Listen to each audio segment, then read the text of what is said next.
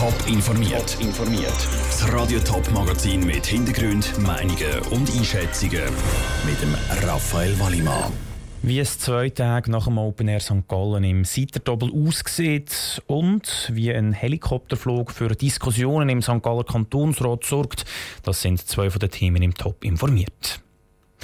Das Open Air St. Gallen ist seit zwei Tagen Geschichte und im Seiterdoppel wird wieder aufgeräumt.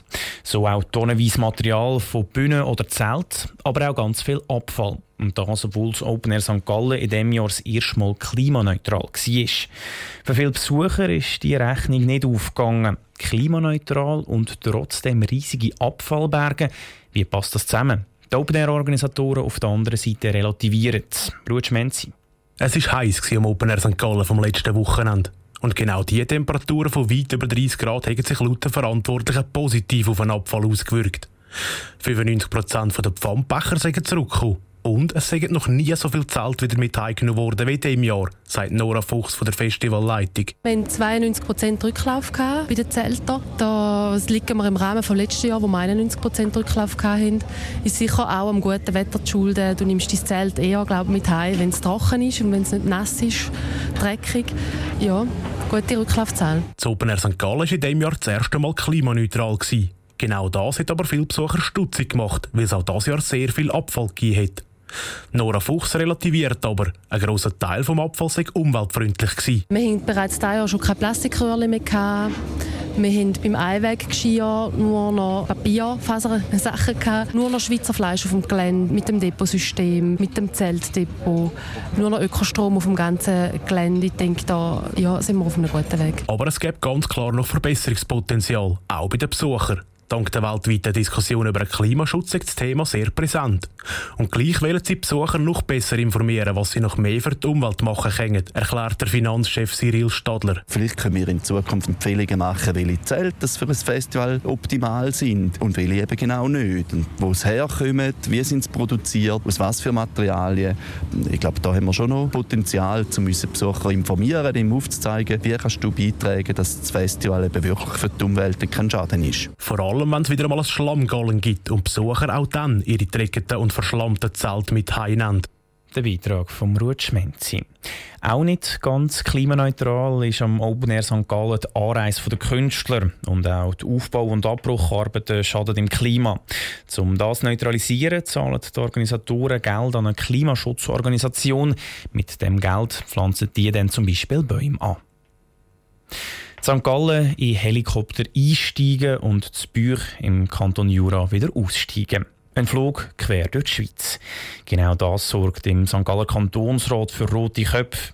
Im Helikopter gehockt ist nämlich auch das Ratspräsidium und das nur eine Woche nach der grossen Klimadebatte im Kantonsrat. Michel Eckimann. Der St. Galler Kantonsrat hat eine Sondersession zum Klima. Dort ist es zum Teil emotional zu und her gegangen. Nur eine gute Woche später ist ein Teil vom Ratspräsidium im Helikopter gehockt und auf die Bühne geflogen. Das ist überhaupt nicht klimafreundlich und darum ist es für den Meinrad Gschwend, St. Galler Kantonsrat für die Grünen, sehr unverständlich. Ich bin erstaunt, ich bin enttäuscht und auch ein bisschen entsetzt, weil ich hätte vom Präsidium vielleicht ein bisschen mehr Sensibilität erwartet, aber auch erwartet, dass man die vielen Leute, einen grossen Teil der Bevölkerung, die das Klima echte Sorgen macht, dass man die auch ein bisschen ernster nimmt. Darum verlangt der Meinrat Gschwend jetzt Antworten vom Ratspräsidium. Er hat einen Vorstoß eingereicht und will eine klare Erklärung zu diesem Ausflug in die Westschweiz haben. Der Präsident vom St. Galler Kantonsrat, der Daniel Baumgartner, wie auch die Regierung, wollen vorerst vor dem Mikrofon noch keine Stellung nehmen. Der Daniel Baumgartner sagt aber, der Besuch zu Bühr sei eine Einladung vom Kanton. Sie seien dort eine Truppe von der Armee besuchen. Und weil die Helikopterpiloten pro Jahr eine gewisse Anzahl Flugstunden machen müssen, wären die Helikopter so oder so in die Luft, ob mit oder ohne St. Galler Delegation. Das wird der Meinrad Gschwend aber nicht als Antwort gelten. Natürlich fliegen die sowieso. Aber es liegt doch immer an dem, der einsteigt, der sagt, ja, ich mache den Flug, sage da ja oder nein, finde ich es sinnvoll oder nicht. Mit einer klimabewussten Planung wäre es ganz sicher auch anders gegangen. Beim zuständigen Sicherheits- und Justizdepartement vom Kanton St. Gallen heisst es auf Anfrage, so Psyche von Militärtruppen seien ganz normal. Es geht auch darum, Kontakt zu haben mit dem Militär, weil die in einem Katastrophenfall ja die Kantone unterstützen und dann hilft zusammeneinander kennen. Und die Helikopterflüge, die sind ein Teil des Training für die Soldaten. Der Beitrag von Michel Eckimann. Familienstammbäume von alten Zürcher Geschlechts. Gerichtsurteil aus den letzten 1700 Jahren, alte Protokoll vom Kantonsrat. Die und noch andere wichtige Akten lagert der Kanton Zürich im Staatsarchiv auf dem Gelände der Uni Erchel. Weil das aber schon fast voll ist, hat der Kanton Zürich sein Archiv schon zum zweiten Mal müssen vergrößern. Pascal Schlepfer hat schon vor der Türöffnung den Freitag durchlaufen von außen sieht das Staatsarchiv vom Kanton Zürich ein aus wie ein grosser Betonwürfel mit riesigen Glasfenstern. Es ist nicht klar, wo die beiden älteren Teile aufhören und wo der neue dritte Teil anfängt.